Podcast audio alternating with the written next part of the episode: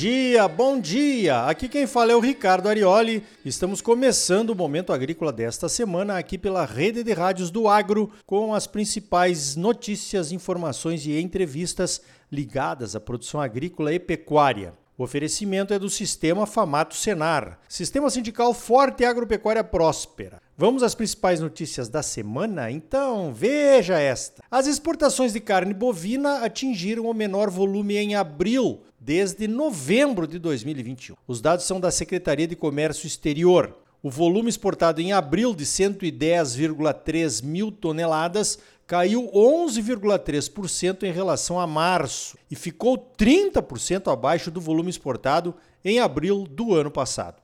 A culpa é da China. O embargo chinês por conta do falso caso da vaca louca foi suspenso em março, mas o ritmo das exportações ainda não foi retomado até porque tinha muita carne estocada nos frigoríficos por conta do embargo. Este fato derrubou os preços do boi gordo aqui no Brasil. O indicador do boi gordo do CPE caiu 8,3%. Esse cenário de preços está impactando na decisão dos confinadores. O CPEA, em parceria com a CNA, calcula que a alimentação pode representar entre 25% e 35% do custo efetivo de um confinamento. E a reposição representa entre 63% e 73% deste mesmo custo efetivo. Mesmo com a queda nos preços do milho e nos preços do boi magro, a conta do confinamento não está fechando. O que está interessante é o preço da desmama. A chamada reposição está sendo vendida com deságio, uma situação bem rara de acontecer. Só que desmama de agora vira boi gordo só no ano que vem, né? Esse preço mais baixo do bezerro vai levar ao abate de fêmeas que vai levar a menor oferta de bezerros no médio prazo, que causa redução na oferta de boi magro e de boi gordo para os frigoríficos. E aí então o preço da arroba sobe. É o velho e bem conhecido ciclo da pecuária. Parece então que no médio prazo a oferta de picanha vai cair. Aproveita. Já falamos de oferta de carnes, vamos falar um pouco de consumo. O maior consumidor de carnes do planeta, somando as carnes bovina, suína e de aves, e também de caprinos são os Estados Unidos.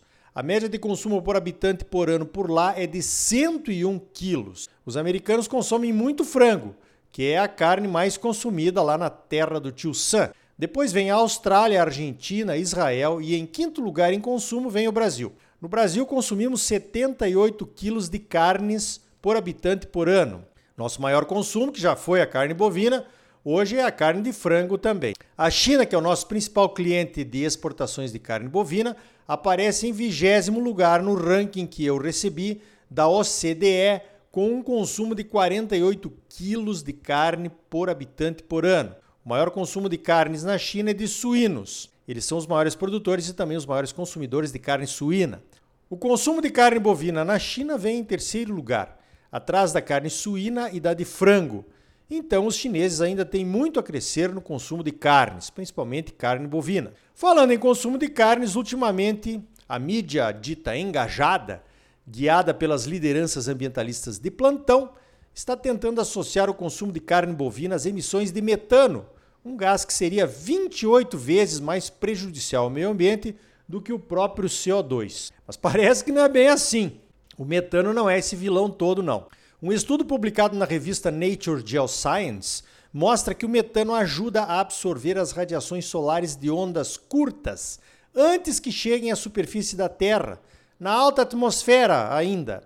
Os primeiros estudos sobre o metano só avaliaram a absorção das ondas longas, aquelas refletidas pela superfície da Terra depois que recebe as radiações de ondas curtas que chegam com a luz solar. Como o metano ajuda a absorver as ondas curtas, antes de atingirem a superfície, ele tem um papel de diminuir a temperatura da Terra, que deve ser melhor avaliado. Parece que a contribuição do metano para evitar a chegada das ondas curtas é de até 30%. E agora, José, será que o arroto da vaca tem um efeito benéfico? Então, quando a picanha do Lula chegar aí na sua casa, pode comer sem culpa.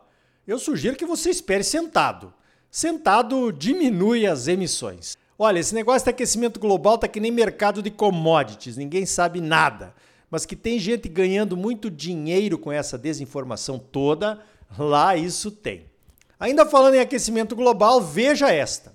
Portugal esgotou seus recursos naturais disponíveis para 2023 no último domingo, dia 7 de maio, segundo a Associação Ambientalista Zero. A contabilidade do consumo de recursos naturais de Portugal é baseada no consumo da população e na produção de bens e serviços dentro do território português.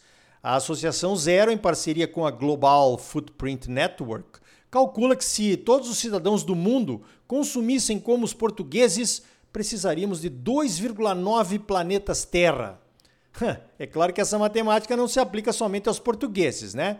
Se aplica a toda a Europa e a todos os países desenvolvidos que têm um padrão de consumo bem acima da média mundial e muito, muito acima da média dos países pobres ou em desenvolvimento. Ainda de acordo com a Global Footprint Network, a Alemanha esgotou seus recursos naturais deste ano antes de Portugal, no dia 4 de maio. A França esgotou seus recursos um dia depois, no dia 5 de maio, e a Espanha na sexta-feira, agora, dia 12. Se todos consumíssemos como os americanos, estaríamos ainda piores, precisaríamos de 5,1 planetas Terra. Mas se consumíssemos como os indianos, aí sim estaríamos economizando recursos naturais. O Brasil também está bonito nessa foto. Estamos em sétimo lugar entre os países que têm biocapacidade sobrando. Infelizmente, a realidade mundial é essa: não tem planeta para todo mundo se todos os países se desenvolverem, entregando uma qualidade melhor de vida para a sua população. Então, eis o dilema. Os países desenvolvidos vão diminuir a sua pegada de carbono através da queda do consumo para permitir que outros países se desenvolvam? Ou será que vão pagar por serviços ambientais? o que poderia trazer uma qualidade de vida um pouco melhor às populações dos países em desenvolvimento, hein? Meu palpite é nenhuma resposta certa. Enquanto existir um nível de conforto maior e gente querendo chegar a esse nível de conforto, ninguém consegue parar nada, muito menos com dinheiro que evite o desenvolvimento de algum país. Veja esta: a CNA, nossa Confederação de Agricultura e Pecuária do Brasil, entregou nossas sugestões ao Plano Safra 23-24 para os deputados e senadores. São 10 sugestões coletadas pela CNA através das federações de agricultura e dos sindicatos rurais de todo o Brasil. Esses pontos englobam o aumento e a garantia de recursos, a redução e a equalização dos juros, o aumento do limite de renda para enquadramento nas linhas de crédito, o maior volume para subvenção ao seguro e a prioridade para investimentos, principalmente para pequenos e médios produtores. A curiosidade e a expectativa são grandes pelo primeiro plano safra deste novo governo. Um produtor amigo meu que apoiou o Lula me disse: ele vai arrumar dinheiro barato para nós. A hora da verdade está chegando.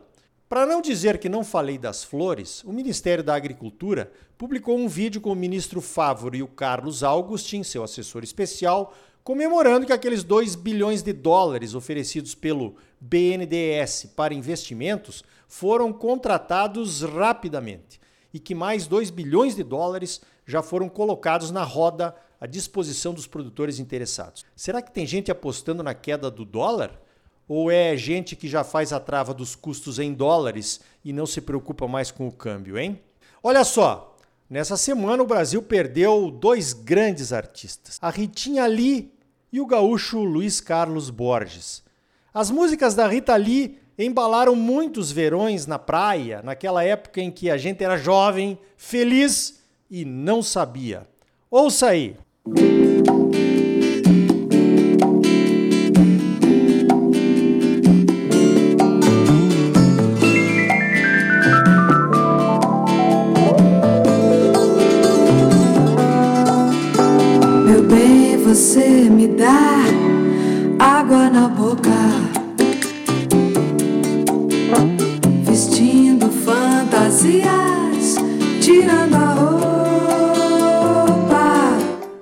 Eu conheci o Luiz Carlos Borges em Santa Maria antes do sucesso, como professor de violão.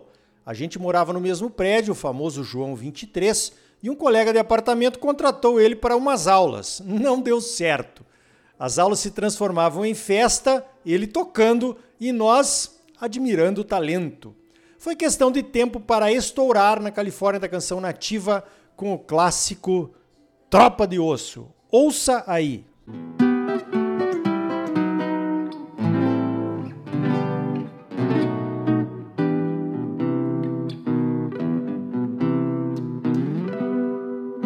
De vez em quando no horizonte do passado surge uma nuvem de lembranças andarilhas, vai repontando para dentro do meu peito a minha infância com seus ossos em tropia. Tinha mangueira. Então tá aí. No próximo bloco, o novo presidente do sistema Famato Senaro, Vilmondes Tomain, conta seus planos para a entidade. E ainda hoje, o mercado livre da energia está vindo aí. Saiba dos detalhes aqui no Momento Agrícola. E também vamos até a Alemanha saber como foi a participação do Instituto Soja Livre num seminário sobre soja não transgênico. E aí? Tá bom ou não tá? É claro que tá bom. Você só merece o melhor. Então não saia daí, voltamos em seguida com mais Momento Agrícola para você, num oferecimento do Sistema Famato Senar.